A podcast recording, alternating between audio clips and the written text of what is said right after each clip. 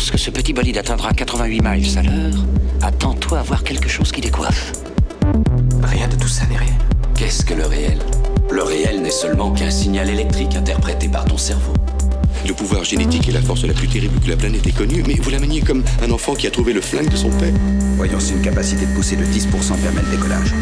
Et 3, 2, 1. Cher auditeur, j'espère que tu vas bien et je te souhaite surtout la bienvenue dans ce nouvel épisode de Science, Art et Curiosité, le podcast du Mumons. Alors comme tu le sais, hein, je l'ai déjà dit plusieurs fois, la plupart du temps, le podcast se passe dans une brasserie ou un bar. Aujourd'hui, une fois de plus, je suis au Congress Hotel à Mons. Alors c'est un peu mon QG podcast pour l'instant. Et d'ailleurs, David pourra en attester, on le verra après. Les serveurs commencent à savoir à l'avance ce que je vais commander. Et donc, le, le verre est pratiquement arrivé en même temps que moi. C'est assez dingue. Mais euh, ça fait toujours plaisir de, savoir que euh, bah, les gens commencent aussi à s'habituer au fait qu'on enregistre le podcast ici et, et à connaître euh, nos habitudes. Alors aujourd'hui, ben, je vais accueillir David Jamar, un nouveau venu dans les podcasts. On a déjà fait des projets par auparavant. Euh, on avait fait un projet durant le confinement autour d'un film, euh, je vais dire pratiquement d'animation, autour du coltan où on avait projeté le film sur YouTube en direct et ensuite on avait euh, fait un débat sur le film. J'ai qu'un morceau du titre, c'était Rouge Coltan. C'est ça. Euh, parfait. Euh, Caoutchouc, et donc, caoutchouc euh, rouge, rouge coltant. Ouais. Très intéressant ce film. Et ici, on est pour un, pour un sujet qui va être lié d'une certaine façon, même si c'est indirect. Mais je ne veux pas trop en dévoiler tout de suite. D'abord, David, je te dis bonjour. Bah, bonjour euh, à toi et merci pour l'invitation et la suggestion donc euh, Avec tu plaisir. vas déployer. Et tu vas bien? Oui, ça va. Pas trop stressé comme c'est ton premier épisode? Ça va aller. hein. Alors, faut savoir, cher auditeur, on a quand même préparé ça euh, en amont avant, donc euh, on sait déjà un petit peu ce qu'on va raconter. Mais les premières fois dans les podcasts, c'est toujours aussi un petit peu, euh, un petit peu stressant parce qu'on ne sait pas trop comment ça va se passer. C'est un format auquel on n'a pas souvent l'habitude. Dans la presse, on est interviewé pendant quelques minutes. Ici, on a quand même 50 minutes, 60 minutes pour discuter de tout ce dont on veut, on veut parler. On peut prendre le temps entre nous. Alors, avant qu'on parle de la série, oui, cher auditeur, je te spoil un petit peu. On va parler aujourd'hui d'une série qui, moi, m'a vraiment euh, touché et interpellé. Je voudrais permettre à, David de se présenter rapidement pour qu'il nous explique qu'est-ce qu'il fait à l'université. Et vous allez le voir, après, on va très très vite voir le lien entre la série et ce qu'il fait. Ah bah, ce que je fais à l'université, c'est d'abord de la sociologie. Je suis donc sociologue à, l'UMONS. Et comme sociologue, euh, je m'intéresse à toute une série de choses. Et on verra peut-être le lien avec la, série, je n'en sais rien. Mais une des choses qui m'intéresse, c'est de faire un peu l'anthropologie de ce qu'on appelle, à la suite de quelqu'un qui s'appelle Bruno Latour, par exemple, l'anthropologie des Blancs. C'est quelque chose de tout à fait particulier. Je pense qu'en effet, il y a des choses qui vont transparaître hein, dans, dans ce qu'on va raconter aujourd'hui. Aujourd'hui, on va parler d'une série qui est sortie en 2021. Moi, je ne l'ai vue qu'en 2022 par une suggestion sur la plateforme Netflix, hein, comme Netflix le fait parfois, il vous suggère des séries. Et on va parler en fait de Colline en noir et blanc. Alors, il s'agit d'une mini-série, donc c'est six épisodes de 20 minutes. Mais vous allez voir, en six épisodes de 20 minutes, vous allez en prendre plein la tronche. Et en fait, elle revient sur le parcours de Colin Kaepernick. J'explique tout de suite euh, qui est cette personne, parce que vous vous en doutez, s'il y a une série sur lui, c'est qu'il a quand même fait quelque chose ou, eu un impact.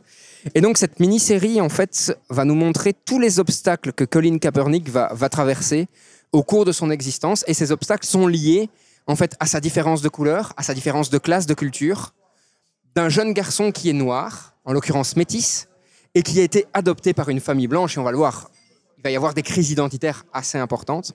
Cette série, elle est coproduite par Colin Kaepernick lui-même. Donc, euh, il coproduit euh, un peu euh, son biopic. Et au final, qui est cette personne? Qui est ce personnage?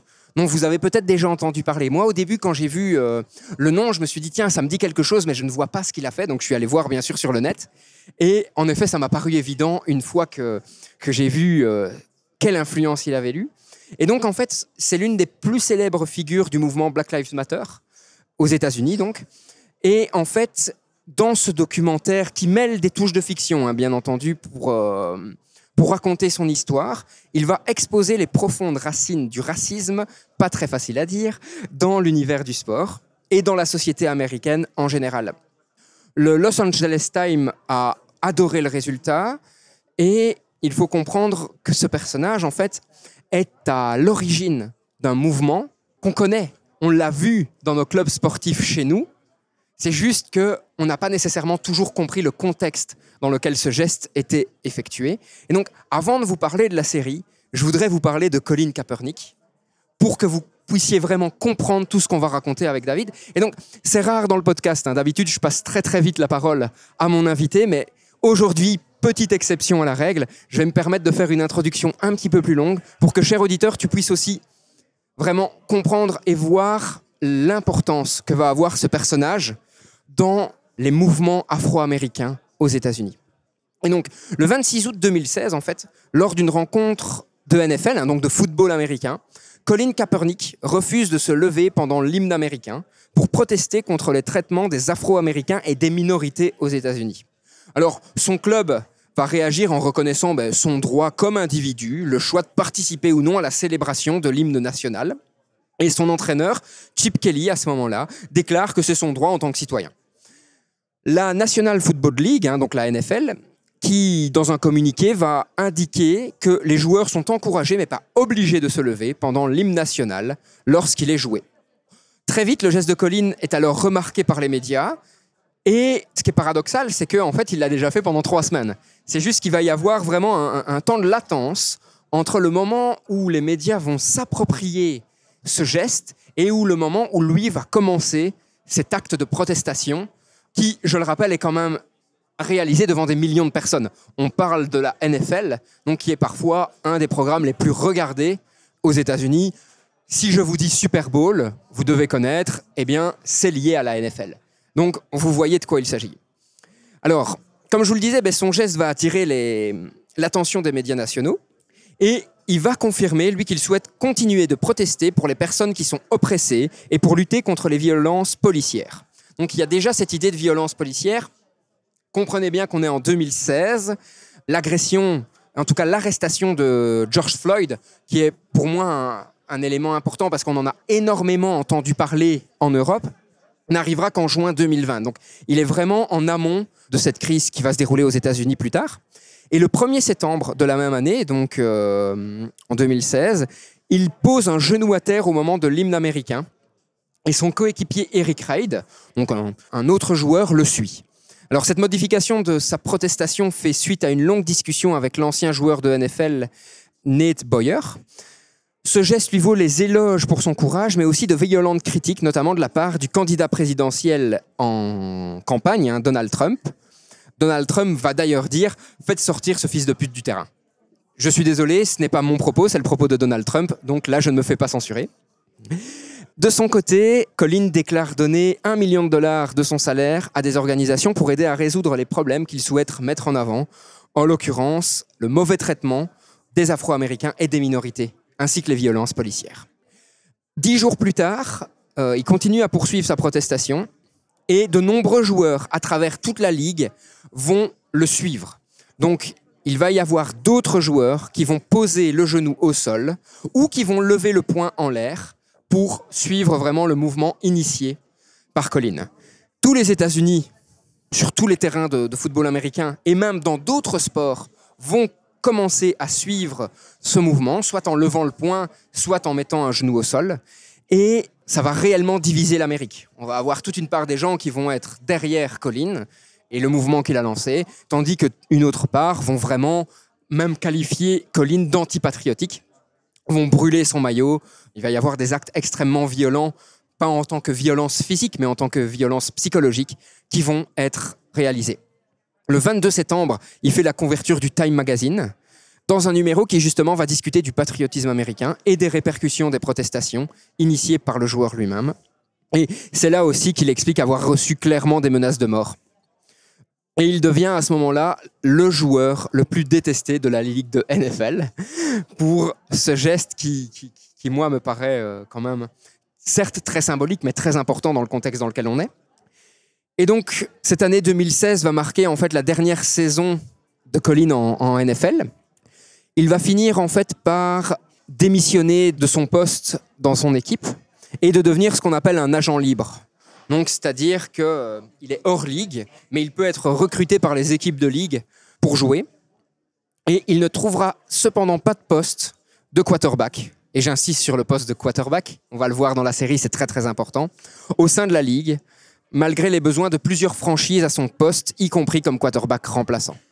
Donc, comme s'il y avait un boycott, ce qui est clairement euh, sous-entendu.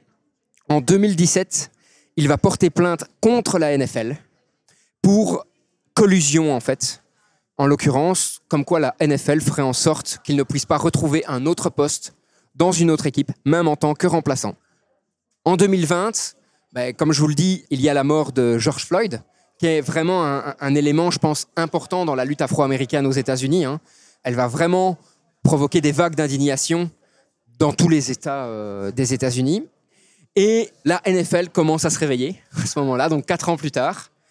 D'abord, le commissaire de la National Football League, hein, donc de la NFL, Roger Goodell, va exprimer son soutien au mouvement Black Lives Matter et va exprimer aussi des regrets de ne pas en avoir entendu plus tôt les joueurs ayant manifesté leur opposition au racisme, mais il ne nommera jamais Colin Kaepernick explicitement.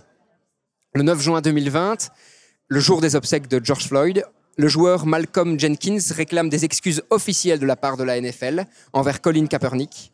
Et le même jour, au cours de l'éloge funèbre, très politisé, et on comprend pourquoi hein, par rapport à George Floyd, le révérend Al Sharpton demande à la NFL de rendre son emploi à Kaepernick, ce qui ne se passera de toute façon a priori jamais. Ça n'empêchera pas Colin Kaepernick de continuer à être un activiste actif dans énormément de secteurs, toujours liés à- aux thématiques qu'on a évoquées au début du podcast. Et il va recevoir différents prix en tant que sportif, et même un prix d'Amnesty International. Et Nike va aussi le choisir pour sa campagne euh, Just Do It pour les 30 ans de la marque, montrant aussi une forme de soutien à sa cause. Maintenant, on va revenir sur la série en elle-même. Donc moi, ce que j'ai adoré dans la série, c'est que en fait, Colin Kaepernick est dans la série. Il s'incarne lui-même adulte, donc à l'heure actuelle. Il va raconter son histoire d'enfant, ce qu'il a vécu, ce qu'il a traversé, ce qui lui a posé question, pourquoi ça se passe comme ça à certains moments. La série va se finir par un mot de lui-même à lui-même. Donc il va s'écrire dans son cahier une lettre d'encouragement. Moment très très émouvant dans la série parce que euh, quand on voit la vie qu'il a eue, ce qu'il écrit prend tout son sens et prend son sens de façon très très générale. hein. L'objectif de cette lettre, c'est que le lui plus jeune la lise. Elle est dédiée à tout un peuple, même au-delà d'un peuple. hein. Elle est dédiée à toute personne qui subit des injustices, quelle que soit la cause de cette injustice au final. Et en fait, continuellement, il va casser le quatrième mur. Continuellement, Colin va venir nous parler à nous.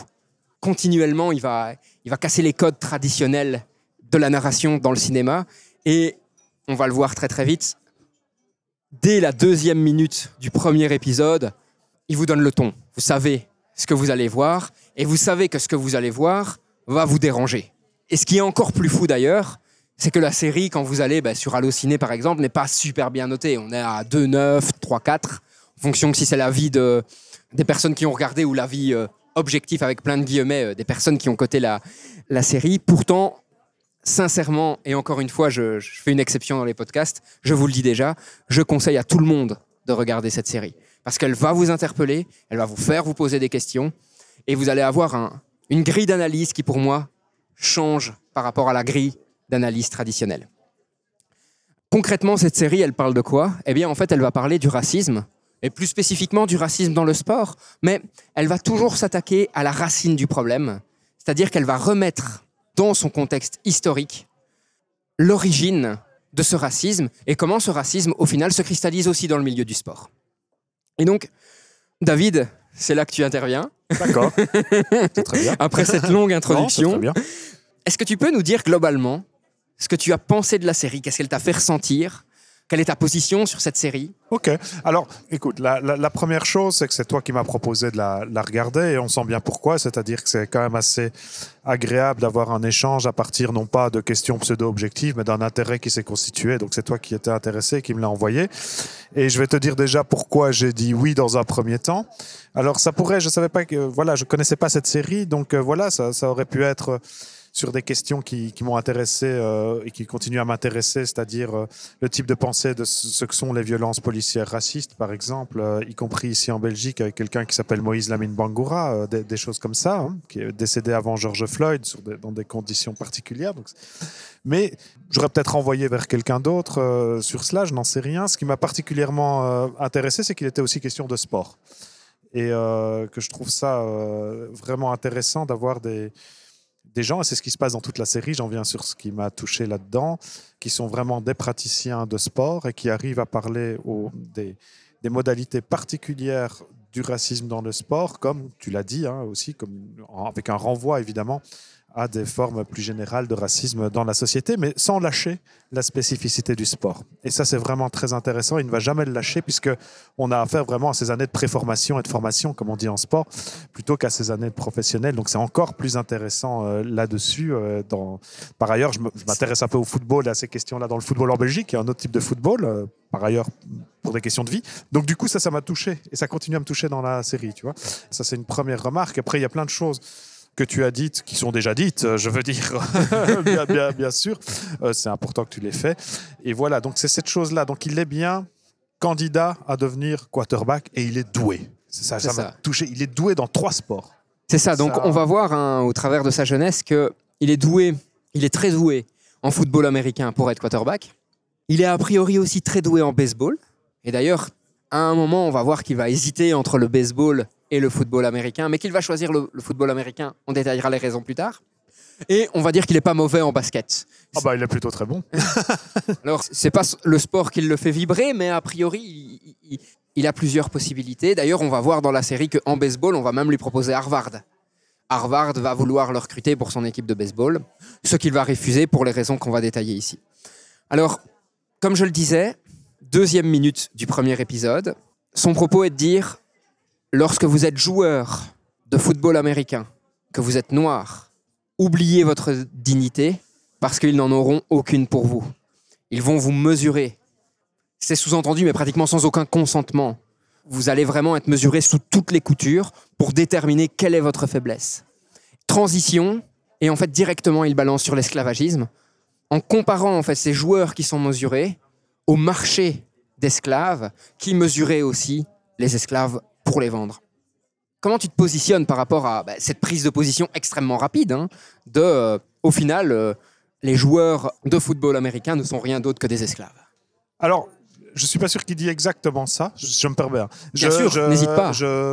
D'abord, comment je me positionne pour répondre? Je me positionne en me disant, tiens, un troisième étage sur ce qu'il est devenu, c'est l'étage de l'histoire longue. Et ça, c'est passionnant de remettre l'histoire longue dans ce qu'on est devenu, etc. Il dit pas directement on est des esclaves, mais il y a quelque chose qui hérite de ces types de regards de l'esclavage que l'on va retrouver dans le sport et les modes d'évaluation. Et là, ce qui est vraiment intéressant dans cette scène, c'est que c'est vraiment l'évaluation des corps, hein, de sous-peser euh, les corps pour ce qui concerne certains postes. Alors, il faut, il faut aller un petit peu plus loin sur les, postes dans le football américain pour, euh, pour commencer à le saisir. Mais en effet, le regard est un regard directement blanc, hein, c'est ça qui est mis, sur des corps noirs qui sont évalués euh, comme on évaluait du temps de l'esclavage, même la beauté, le côté luisant, en bonne santé, etc., etc. Et donc, ce qui est important dans cette évaluation-là, c'est vraiment ce rapport qui regarde qui, qui soupèse qui pour faire quoi. Et là, on est vraiment au cœur euh, d'un type de rapport social qui va accompagner toute la série. Être évalué comme de pur corps, c'est aussi euh, ne pas être évalué selon d'autres types de qualités à un moment donné, dont celle que nécessite la position de quarterback C'est-à-dire meneur de jeu. meneur de jeu. Et alors ça, cette question du meneur de jeu, alors c'est quoi un quarterback? Tu as dit meneur de jeu, oui, on voit très bien dans le film, ça que j'aime bien dans, cette série, c'est ces précisions-là. euh, au quarterback, on lui demande d'organiser ses attaquants, de casser des lignes, comme on dirait en foot, mais là en foot en soccer, mais là en football américain aussi, de réaliser des passes tranchantes, de faire avancer son équipe, etc. Donc de sentir quelle est l'organisation de la défense et de pouvoir sentir quelles sont les possibilités, parce que c'est un sport très, euh, très tactique, les possibilités d'attaque à un moment donné, avec en même temps un bras qui doit être d'une précision chirurgicale, hein, euh, sans quoi euh, bah, tout le monde court et, la balle va à l'adversaire. Il faut une lisibilité et une compréhension du jeu qui est rapide, efficace. Et donc, a priori, ce poste est réservé à des personnes qu'on va qualifier d'intelligentes. C'est ça, c'est un, un poste, euh, pourrait-on dire, euh, si on faisait une comparaison avec le soccer, donc le football européen, ce serait voilà, les, qualités d'un De Bruyne, la passe tranchante, voir avant les autres, la rapidité, l'intelligence, l'âme rapide. Et là, directement, il se passe des choses avec, euh, avec ses premières sélections quand il est tout gamin, quand il a 12-13 ans, de mémoire, hein, quand il essaye de, de devenir footballeur américain dans les collèges d'abord. Le premier coach auquel il a affaire, il évalue cette histoire. Il évalue est-ce que ça sera un bon quarterback? Et alors, il fait un test. Un test où il s'agit bah, de faire ces passes tranchantes, qu'elles marchent et que finalement on marque le plus de yards ou le plus de points possible euh, dans l'avancée. Il y a un test. Et il y a évidemment deux personnes qui peuvent devenir quarterback. Il y a un certain Joe et puis il y a Colin. Alors, euh, Colin réussit toutes ses passes mieux que Joe. Ça avance plus vite. Ça fonctionne. Le bras est bon. Il se dit, je vais être, on dirait en foot dans l'équipe A plutôt que l'équipe B. Là, c'est la seconde ou la troisième. Bon, peu importe. Je vais être le mieux classé, donc je vais être le quarterback attitré du coach. Ça serait logique. hein, On a bien vu euh, ce qui fonctionnait. Sauf que, d'après le coach, juste après, il lui manque quelque chose. Il lui manquerait un petit quelque chose. Un petit quelque chose de pas vraiment objectif. Ce qu'il voit dans l'autre joueur qui est blanc, c'est un potentiel. Il a le potentiel de diriger ses attaquants. On saura le travailler là-dessus. Il lui dit, tu sais, être quarterback, c'est pas juste lancer des balles et marquer des yards ou des points. C'est autre chose. Il y a un petit truc en plus. Ce petit truc en plus non objectivable, c'est en fait quelque chose de l'âme, hein, ou de ce qu'on projette comme l'âme, ou l'esprit, ou l'intelligence, si, si tu veux, du joueur que euh, bah, euh, Colin n'aurait pas, malgré le fait qu'il s'est bien débrouillé, ce qui permet au coach de dire moi je sens quelque chose que les autres ne sentent pas. Et ce qu'il sent, hypothèse de, tout à fait vraisemblable de la série, bien sûr, c'est la ligne de couleur, c'est-à-dire l'autre est blanc, il va être sélectionné et Colin va jouer en équipe B, va-t-on dire, toute l'année, ce à quoi il va réagir en, marquant un maximum de points, etc. Mais c'est les premières fois où il sent qu'il y a quelque chose qui se passe et qui ne devrait pas se passer comme ça. Il n'a pas encore les mots pour le dire, mais ça se passe de cette manière. Donc, euh, ce sont des, éléments euh, forts, je trouve, euh, du film directement. Et pour en revenir à, à cette évaluation des corps, bah oui, il y a évaluation des corps et évaluation de l'âme.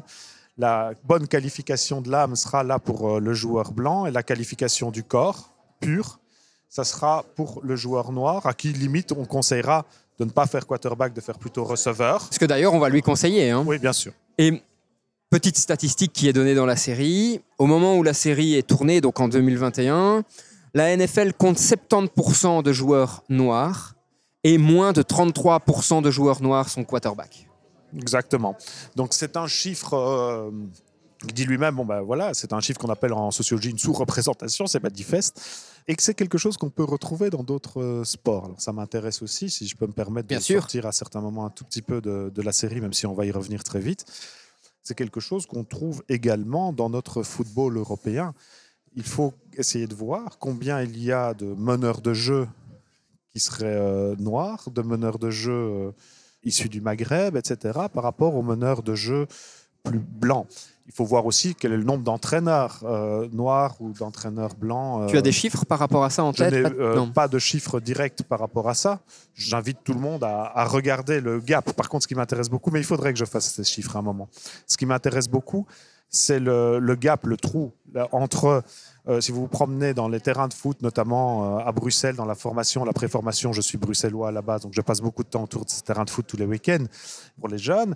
Et euh, ce qui arrive, on va dire, dans les équipes premières, puis dans les sélections nationales. Alors, on voit bien qu'à la fois pour le, le type de profil de coach ou le type de profil, on va dire, de meneur de jeu, il y a des différences. Alors, j'ai pas de chiffres directs, mais il y a eu des cas. Parce que ce qui est bien avec le football européen, etc., c'est que les choses se disent parfois de manière extrêmement cash. Et donc, la, la Fédération de française de football a eu un petit problème avec ça, puisqu'ils avaient échangé entre eux en disant tiens, euh, voilà, c'est quoi le profil Ah bah non, c'est des blagues. Les blagues, tu les mets plutôt euh, sur les ailes ou en défense. C'est des gros profils, donc le corps de nouveau. Et par contre, les meneurs de jeu, c'est d'autres types de profils. Il l'avait dit clairement euh, dans des réunions de la Fédération française de football. Il l'avait dit devant des noms blancs. hein, comme si ces gens, de toutes les façons, n'existaient pas dans la scène, mais qui ont fait fuiter, évidemment, pas évidemment, mais qui ont fait fuiter cette information.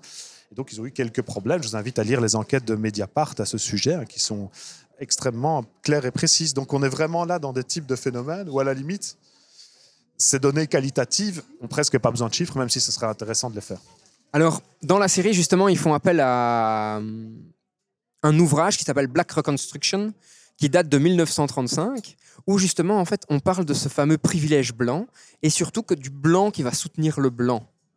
Et pour Colin, rappelons-le, qui est métisse dans une famille blanche, c'est vraiment compliqué de se positionner par rapport à ça, parce que lui, en tant qu'enfant de parents blancs, il pense avoir les mêmes privilèges que la société blanche donne à tous les enfants blancs, ce qu'il n'a pas, ce qui va d'ailleurs souvent le...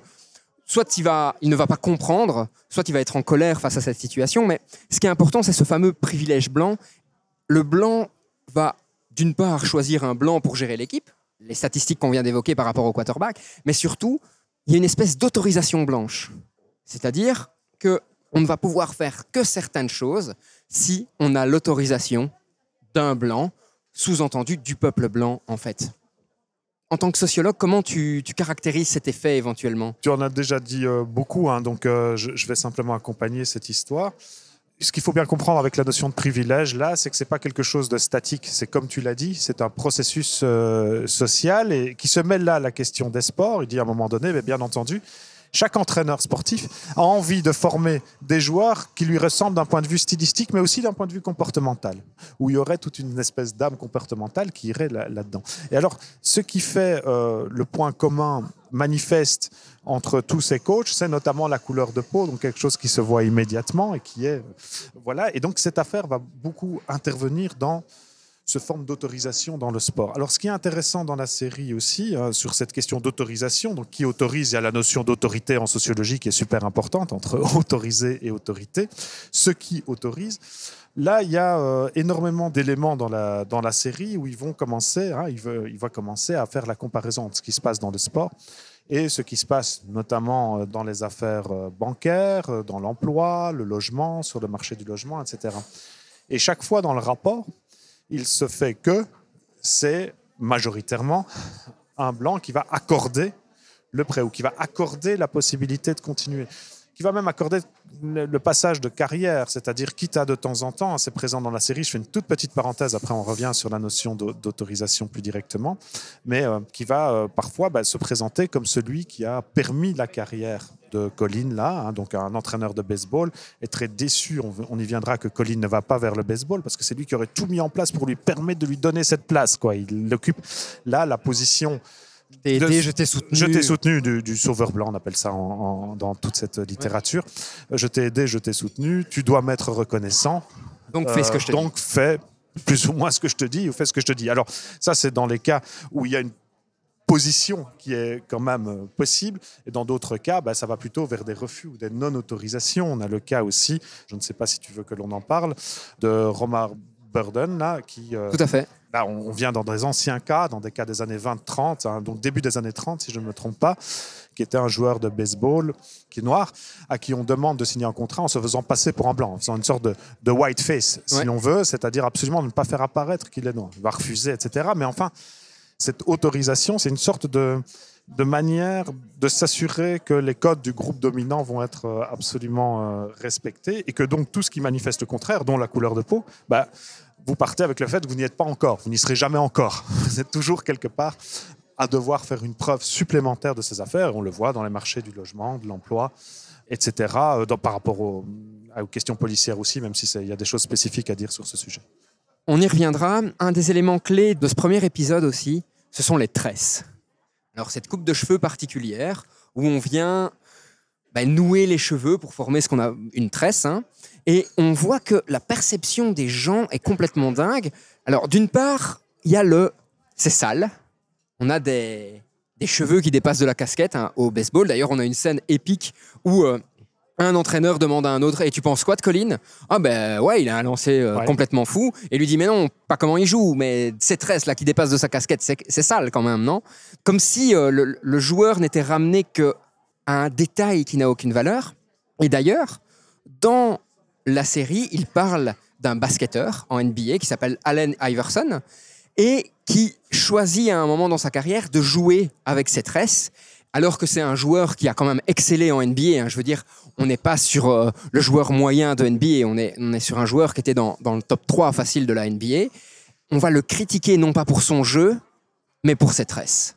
Et donc, moi, la question qui me taraude, c'est comment on peut avoir autant de clivage sur une foutue coupe de cheveux Eh oui. Alors, euh, il y a énormément de choses à en dire hein, sur ces cornrolls. C'est ça, le type de tresse euh, dont il s'agit à ce moment-là dans la série. Énormément de choses à dire. Alors, je vais essayer de commencer euh, calmement. La première chose à dire, c'est en effet qu'il y a un type de modèle, deux types de joueurs qu'il faut absolument, si on veut, que le joueur, ici noir, parce que ce sont des tresses afro-américaines particulières, voilà, ne montre pas trop d'attributs liés à cette origine ou à cette. ce-. Alors, il faut que rien ne dépasse, littéralement. Que ce soit au niveau des vêtements, parce que c'est pas que les tresses, des vêtements, des traits, des manières de poser le corps, etc. Il faut que rien ne dépasse. Et cette affaire va être toujours transformée dans la série, ce qu'on appelle un peu color blindness, mais en tout cas, façon de ne pas voir que c'est une question raciale, est toujours transformée dans la série, y compris dans les termes du papa de Colin, hein, toujours transformé en ben, c'est pas une histoire euh, raciale, c'est qu'il faut respecter un règlement, un règlement de bienséance. Sauf que toutes les affaires de règlement de cette bienséance vont avec les codes vestimentaires, capillaires et autres d'un groupe social, le groupe dominant. Alors ça peut se faire sur des cheveux comme sur d'autres choses. Là, ce sont les cheveux et c'est très important dans ce cas-là. Ça, c'est le premier point. Et donc le, papa va dire à Colline, d'ailleurs, euh, tu perds de l'énergie cérébrale avec tes histoires de cheveux, comme si une énergie intellectuelle était trop dépensée à fabriquer une sorte d'apparence, d'appartenance à un autre groupe. Or, c'est le deuxième point. Après, je te laisse reprendre, bien sûr. Mais aucun souci, continue.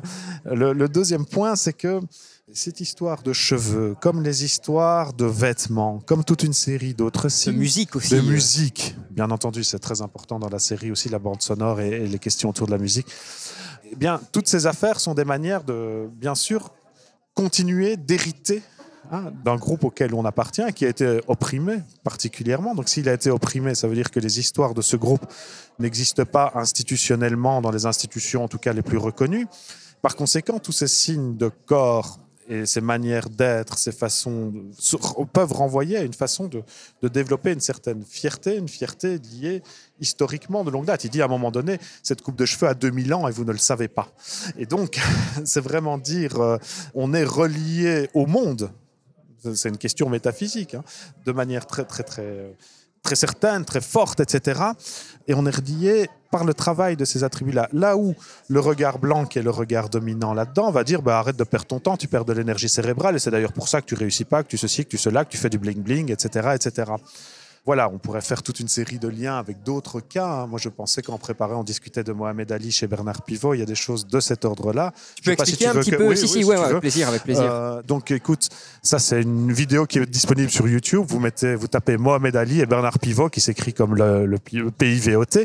Et donc, c'était quoi cette émission? Je le dis quand même parce que tout le monde euh, euh, n'a pas connu Bernard Pivot, hein, qui était la personne qui faisait les dictées officielles en France dans les concours Moi-même, je suis trop jeune pour avoir connu. voilà, très bien, bah, félicitations.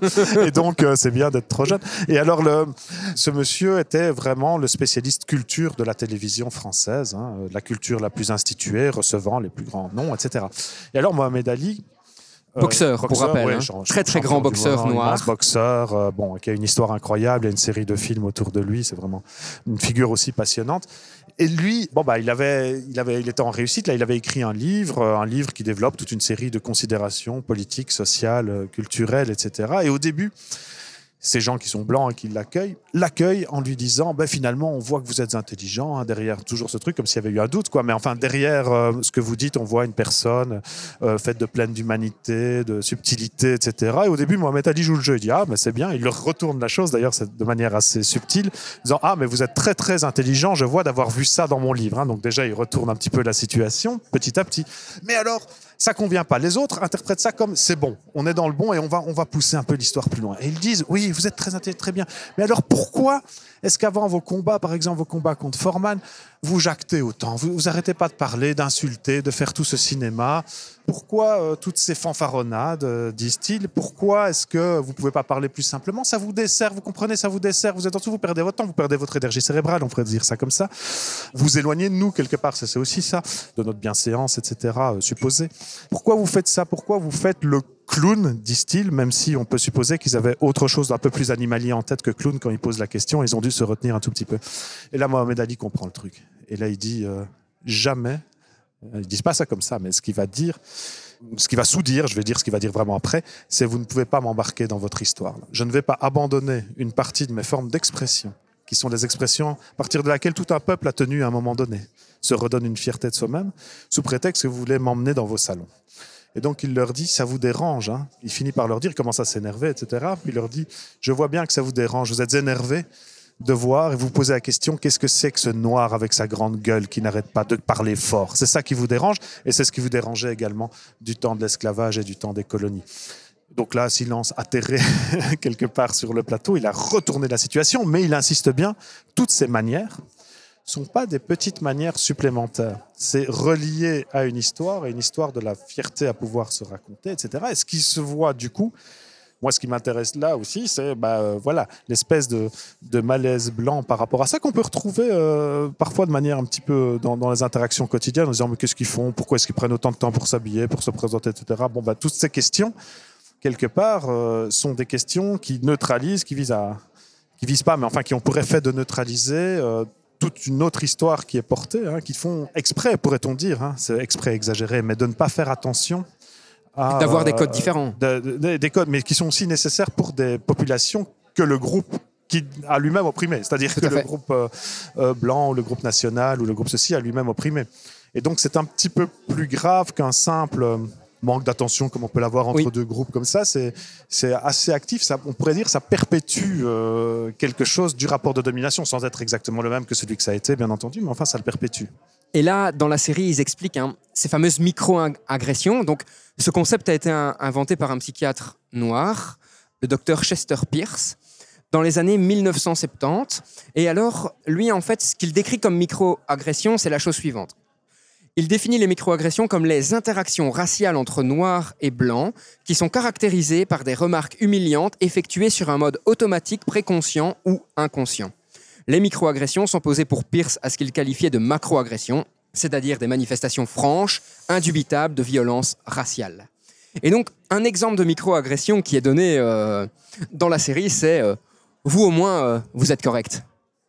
Exact. Avec cette fameuse notion de ouais, mais c'est quoi être correct hein? C'est quoi le modèle de la correcte attitude? Bien entendu, sous-entendu, c'est le modèle blanc, en tout cas dans, dans la série. Et donc, toujours, ou dire à, à un Afro-Américain qu'il est présentable. Sous-entendu, ben, en fait, euh, tes congénères ne le sont pas. Et donc, il y a une part d'inconscient dans ces micro-agressions. hein. Euh, L'inconscient s'étant construit avec une histoire de société au- sur 200, 300 ans, ou même plus. Mais il est important de faire attention à comment on aborde une personne. On le fait entre personnes de, de couleur blanche. On a parlé du privilège blanc. Pourquoi ne pas le faire avec toutes les personnes qui nous entourent, et ce, quelle que soit la couleur Ouais. de leur peau Alors euh, c'est vrai, et ça rend d'autant plus important l'introduction qui a été faite à cette série, où il y a toute une série d'images fortes historiques qui permettent de poser ces problèmes et ces questions. Parce qu'une microagression, par définition, et Colin lui-même, habitant dans un milieu blanc, il le dit au début, hein, avec très peu, dans une ville où il y a très peu de noirs, sauf dans certains quartiers où ses parents vont jamais, etc., il se retrouve un petit peu embarrassé à, pouvoir mettre ne fût-ce que des mots là-dessus. Donc il est complètement troublé et il ne sait plus à certains moments si la vérité est celle du regard blanc ou si c'est ce qu'il est en train de construire. C'est ce que je me permets parce qu'il y a beaucoup de références dans la série et c'est intéressant. Il est question de Happy Newton, de la, de- voilà, de, mais aussi de William Dubois, qui est un, un sociologue noir américain du, du début du XXe et qui euh, parlait à ce sujet de ce qu'on appelle en socio la, double conscience. hein. J'en profite pour le dire, puisqu'à Lumons, on a une salle qui s'appelle euh, la salle euh, Dubois, au Rosa Parks d'ailleurs. Et Alors, donc, comme tu me le disais, c'est pas en honneur de notre recteur actuel, mais bien en honneur de ce chercheur. Voilà, on peut dire du recteur en tant qu'il a accepté ça, bien sûr, mais, mais c'était euh, à la base, en effet, en l'honneur de ce chercheur. Je pense pas que le recteur aurait accepté une salle en son nom, d'ailleurs, là maintenant, en tous les cas. Mais donc, cette notion de double conscience est, est vraiment euh, très importante, hein, c'est-à-dire vraiment, ça se joue sur l'analyse possible des micro Ces microagressions peuvent rendre euh, les personnes qui en sont victimes en doute, en fêlure interne par rapport à ce qui est en train de se passer. Et donc, pouvoir mettre des mots et des théories est très, très important pour en sortir, et y compris l'histoire longue est très très importante pour en sortir, savoir qu'il y a eu des précédents, etc., etc., et continuer à se battre et à lutter, bien entendu. Alors, j'ai été un peu loin, long, mais tu disais, ces microagressions, elles ont pour effet, oui, il y a une question morale, on peut pas, etc., mais un des effets, si on fait une anthropologie euh, de la domination blanche, un des effets, c'est de vouloir toujours séparer le bon grain de l'ivraie, l'individu qui pourrait s'approcher de nous. hein. Euh, Je ne sais pas si on voit ce qu'a été la, il y a ça dans d'autres séries, euh, je vais pas en parler peut-être maintenant, Get Out par exemple, etc., de pouvoir rapprocher un élément vers nous et de surtout séparer de l'ensemble du groupe. Ça, c'est un geste d'une violence politique très très importante qu'on peut retrouver euh, par ailleurs, c'est-à-dire en disant tu n'es pas comme les autres, tous les sous-entendus qu'il y a là-dedans. Hein, donc l'attrait d'une sorte de reconnaissance à un moment donné, aux conditions de se séparer d'un groupe et d'une condition de base, alors que cette condition, on va la retrouver dans d'autres scènes. C'est ça qui est particulier. Donc sur le marché du rangement, on va retrouver de pleine face cette condition. Donc ça, c'est vraiment intéressant. Alors, ce qu'il y a aussi d'intéressant dans, dans ce que tu dis sur micro et macro-agression, il y a des choses un petit peu intermédiaires là-dedans. Les micro-agressions, c'est aussi la manière d'éviter de dire qu'il y a une question de racisme quand les gens concernés disent ou arrivent à dire à un moment donné qu'il est question de racisme. Et de, comment dirais-je, de dire au fond, c'est pas ça, il y a toujours une autre raison, c'est toujours autre chose. Hein. C'est quelque chose qu'on retrouve beaucoup dans les discussions. C'était autre chose, en fait, c'est parce que tu étais mal habillé, en fait, c'est parce que ceci, en fait, c'est parce que cela. Euh, dans le cas de, de Colline, il y a une arrestation policière à un moment donné que je me permets peut-être de raconter. Euh, voilà, il est au volant parce qu'il vient, il est en train d'apprendre à conduire aux États-Unis à 16 ans, etc. Il est au volant devant, ses parents sont derrière. Là, pour une fois, d'habitude, le policier n'arrête pas quand ce sont des, blancs qui conduisent. Il aurait fait un excès de vitesse. Il a vu surtout que c'était un conducteur noir. Il le suit et il lui demande de s'arrêter, de montrer ses papiers avec une grande véhémence. Quoi, hein. À un moment donné, euh, Colline sort ses mains pour donner son permis de conduire et la double bind classique de ces situations de violence policière. Attention, tes mains, qu'est-ce que tu fais? Et directement la main du policier sur l'arme. Hein. Et donc, qu'est-ce que fait euh, le policier? Il fait deux choses. La première chose qu'il dit aux parents, c'est comme il voit qu'il y a un noir qui conduit, c'est ça va Sous-entendu, est-ce qu'il y aurait, il y a d'autres scènes comme ça dans des ascenseurs, etc. Est-ce qu'il y aurait un problème, etc. Et la réponse est non, il est adopté, etc.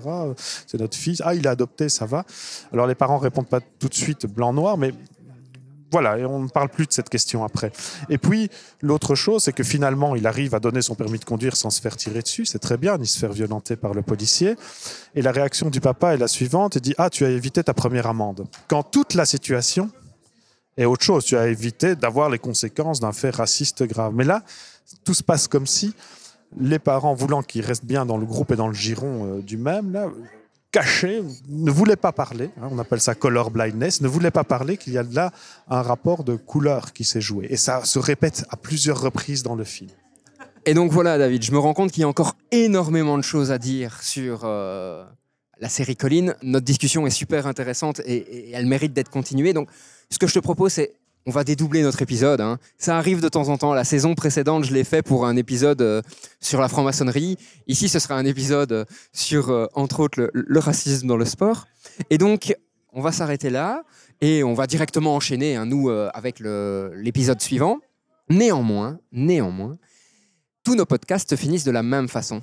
Je demande à mon intervenant de me donner une citation qui lui évoque ce dont on a parlé aujourd'hui. Ça peut être euh, n'importe quoi. Alors, cher auditeur, il y a eu un petit moment off. Hein. David a sorti un livre qui s'appelle Les âmes du peuple noir de justement Dubois, dont on a parlé dans, dans le podcast. Et donc, il va nous lire un, extrait de ce livre comme citation. Je te laisse euh, la parole. Voilà, il s'agit au fond de commenter ce qu'on appelait double conscience. Et Dubois dit, c'est une sensation bizarre cette conscience dédoublée, ce sentiment de constamment se regarder par les yeux d'un autre, de mesurer son âme à l'aune d'un monde qui vous considère comme un spectacle, avec un amusement teinté de pitié méprisante. Chacun sent constamment sa nature double, un Américain, un Noir, deux âmes, deux pensées, deux luttes irréconciliables, deux idéaux en guerre dans un seul corps noir que seule sa force inébranlable prévient de la déchirure. Magnifique extrait. Merci beaucoup en tout cas. Et donc David, on se retrouve, euh, en tout cas nous, dans quelques minutes pour euh, continuer notre discussion. Mais, chers auditeurs, nous, on se retrouve dans deux semaines pour terminer ce podcast autour de Colline en noir et blanc. Merci beaucoup de nous écouter et j'espère vous retrouver la semaine prochaine. À très bientôt.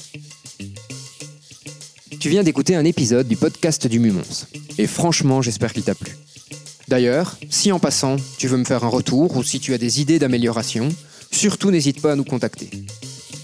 Tu peux aussi devenir notre ambassadeur et faire découvrir ce podcast tout autour de toi. Si tu as des idées de sujets ou si tu souhaites enregistrer un épisode, surtout n'hésite pas à nous contacter. Rendez-vous sur le site internet mumons.be ou sur la page Facebook du Mumons.